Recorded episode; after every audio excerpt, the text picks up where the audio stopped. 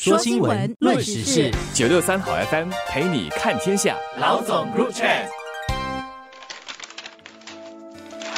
各位听众，大家好，我是新民日报的朱志伟。大家好，我是联合早报的郭丽娟。国庆群众大会上，除了受人瞩目的祖屋改革之外，总理也提出，政府将推出一个帮助壮龄人士存购退休储蓄的方案，叫做“共同前进配套”。它适用于今年五十岁及以上，也就是出生于一九七三年或更早的新加坡公民。配套将惠及收入较低、较不富裕的人群，并根据收入和公积金储蓄的多少分层提供援助。而共同的前进。配套包括三个组成部分，首先是帮助人们在就业阶段积累公积金储蓄的就业储蓄花红，其次是退休储蓄花红，再来就是保健储蓄花红。这个配套本身呢，也让建国一代跟立国一代也将受惠。谈这个共同前进配套，它是为谁设计？为什么要做出这样的设计？那它对象其实就是今年五十岁及以上的新加坡人。按统计呢，大概是会有一百四十万个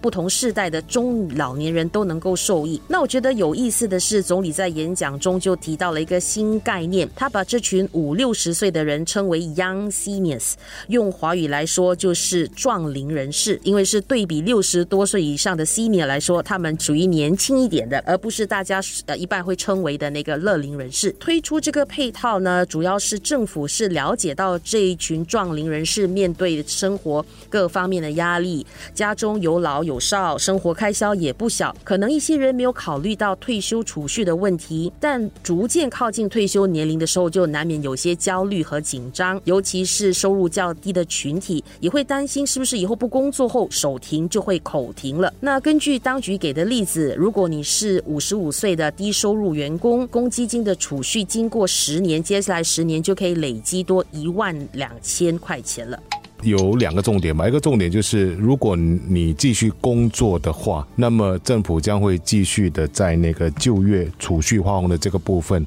继续给津贴了。而那个津贴其实是呃相当的呃可观的。第二点是家里就是家庭主妇，他们很可能基本的那个公积金的那个钱可能不太够，他们也将获得一笔那个花红。主要针对的是那些五十多岁的人，然后目前来说就是很担心说退休之后哈那个基本的需求得不到满足啊，所以这群人的受惠将是最大的。跟之前的建国一代跟立国一代的配套相比，这次的共同前进配套好像没那么慷慨，因为它没有那个医疗津贴的部分，而且有些不是每年分发的。那我想最大的差别在于这个呃共同前进配套，其实它的对象是壮龄人士，那他们还有一定的工作能力，会自己储蓄这个退休的储蓄金。那政府能做也应该做的是提供补贴，而不是提供过多的援助，以避免我们。成为一个福利社会，政府是注意到了不同年龄层、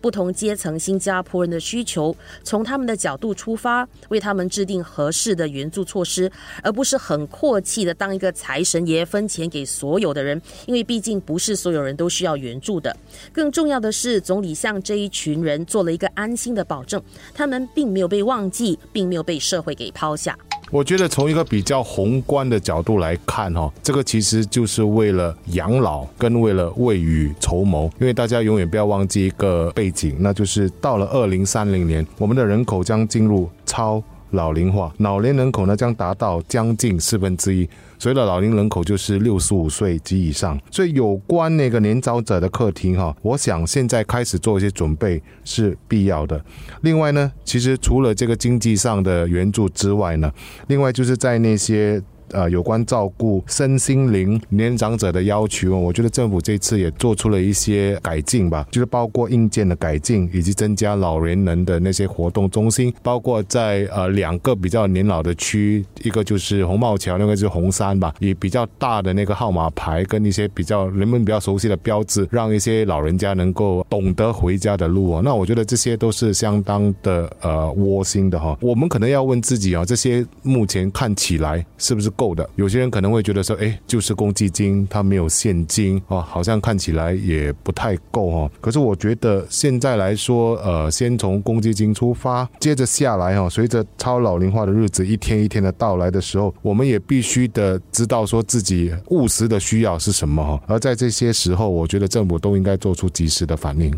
我们会面对老龄化社会的挑战，而这个挑战只会越来的越明显。所以，除了是否有足够的储蓄养老，那你的居住环境适不适合乐龄生活，以及怎么来帮助老年人保持活跃的身心，也是一样重要的。总理就宣布了，我们将会推出乐龄 SG H Well 的计划，来推动乐龄人士保持身心健康。那这个计划是会由卫生部、国家发展部及交通部一起联合领导的。下来几个月会有更多。的详情，我自己觉得这是一个挺重要的一个开始，因为我们都知道心灵健康与体魄的健康是息息相关的，所以要通过政府和社区的力量来打造一个轻中老年的社会，是我们必须要做的事。大家想想看，你平时在呃祖屋区吧，可能很少会看到一些大叔大伯出来活动、呃做运动等等，可是这对呃中年妇女来说却是经常看到的一个现象。所以呢，要怎么去想出一些妙招来吸引这些？大叔大伯走出家门，